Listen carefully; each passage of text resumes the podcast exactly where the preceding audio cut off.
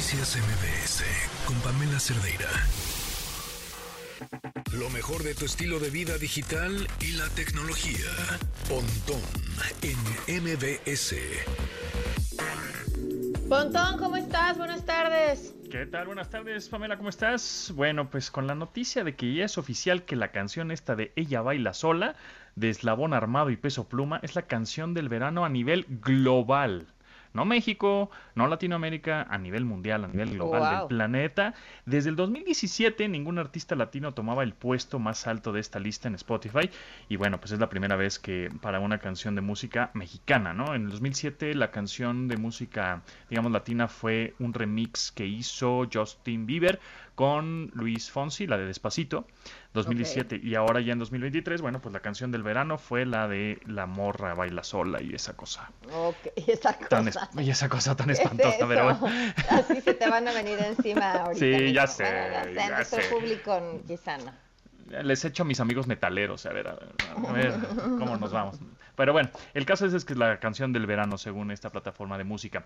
Por otro lado, pues ya se acerca el regreso a clases, ¿no? Ya sabemos que el lunes ahora sí entran todos los chamados a la escuela y un vicio o una mala costumbre, no les voy a hablar de, ay, que la laptop, ay, que este, que comprar, ¿no? Que smartphone. Pues eso ya más o menos medio lo dominamos un poco y si no tienen, si tienen alguna duda, arroba japontón estoy en las redes sociales. Sin embargo, algo que eh, tenemos la mala costumbre, los papás, de subir fotos de nuestros hijos el mm. primer día de clases a las redes sociales. Y eso se llama sharenting. Es una combinación entre la palabra share, eh, como de compartir, y parenting, como de, de, los papás, ¿no? De padres. De, entonces, el sharenting es muy, muy malo, la neta, porque eh, tú ya le estás creando una vida digital a un niño que ni siquiera igual tiene un dispositivo porque va a entrar a primera primaria, segundo primaria, primer día de clases, lo sacas con el uniforme y no, no, es que ni le preguntaste. Y que ni le preguntaste, exacto, ¿no? Entonces, y de pronto eso se empieza a convertir en que estoy generando likes o estoy lucrando. De pronto hay unas influencers, influencers, etcétera, que, que lucran con, eh, pues, con sus hijos prácticamente, ¿no? Este, porque pues si hay una industria ahí interesante, ¿no? De, de venta para niños de cualquier tipo de productos y entonces pues hay personas que lucran eh, con eh, subir imágenes y videos o cosas chistosillas que hacen sus hijos y de pronto pues se pueden convertir en memes, se pueden convertir en que en, la adolescencia o más adultos, ah, tú eres el niño, el meme, se convierten en cyberbullying después más adelante, puede ser fraude, pueden ser extorsiones, de ya tengo las fotos de tu hijo, se puede, eh, falta de privacidad. Es eso, un tema de privacidad. Yo tengo la teoría, digo, es una teoría que sí, sí, pues va a suceder dentro de muchos, muchísimos años, por lo menos unos 25, que, que la hija de Samuel García eventualmente va a demandar a sus papás. Pues no lo dudes, no lo dudes. O sea, sí, porque ¿con, qué, mm, ¿con qué derecho? Es, es un, una sobreexposición desmedida. O sea, es una cosa brutal y, y, creo que todos de pronto llega un momento en nuestra vida y, y Pontón, eh, una parte de nuestros ingresos dependen de las redes sociales. O sea, esto no solo es lo que nos gusta hacer, es un negocio. Llega un momento en el que te sientes sobreexpuesto y que dices, ay, no, o sea, estas cosas ya no, esto ya no lo quiero compartir con el mundo porque esto, lo que sea, ¿eh? Es mío, es solo mío. Este, a esa niña no le están preguntando y cada segundo de su vida está siendo público.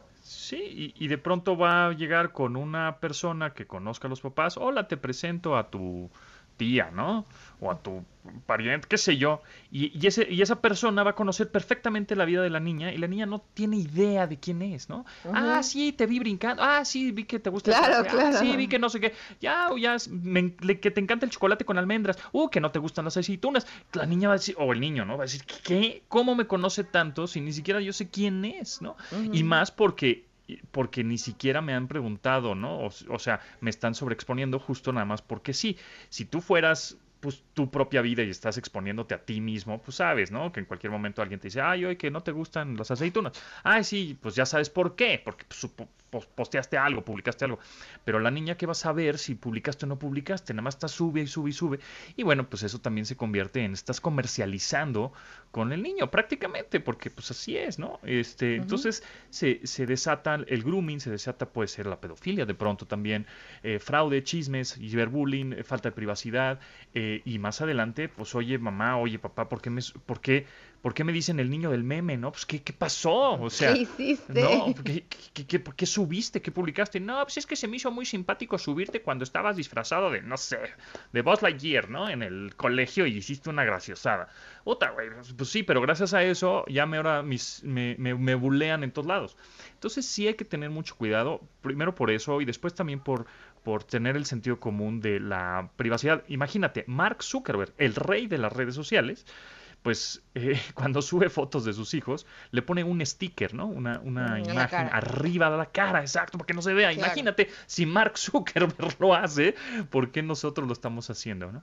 Entonces, bueno, pues sí tengan cuidado y también por cuestiones de seguridad, ¿no? No, pues que el uniforme en la escuela, no que la placa del, del autobús, no que la ruta de la escuela, e, e, ese tipo de cosas pues también son peligrosas porque estás dejando un rastro y ese rastro, ya lo hemos platicado en varias ocasiones, es una huella digital, es un rastro que se queda en internet y que pues no, el internet no olvida y que siempre va a haber una persona screenshotera, ¿no? Un capturador de pantallas que le va a dar screenshot a esa imagen, a lo que sea, y le va a poder compartir por WhatsApp. Entonces, pues tengan cuidado ahora con ese regreso a clases. Por favor, tómenle la foto, guárdensela y ya, ahí la tienen en su celular, no pasa nada, no la tienen que publicar a fuerzas.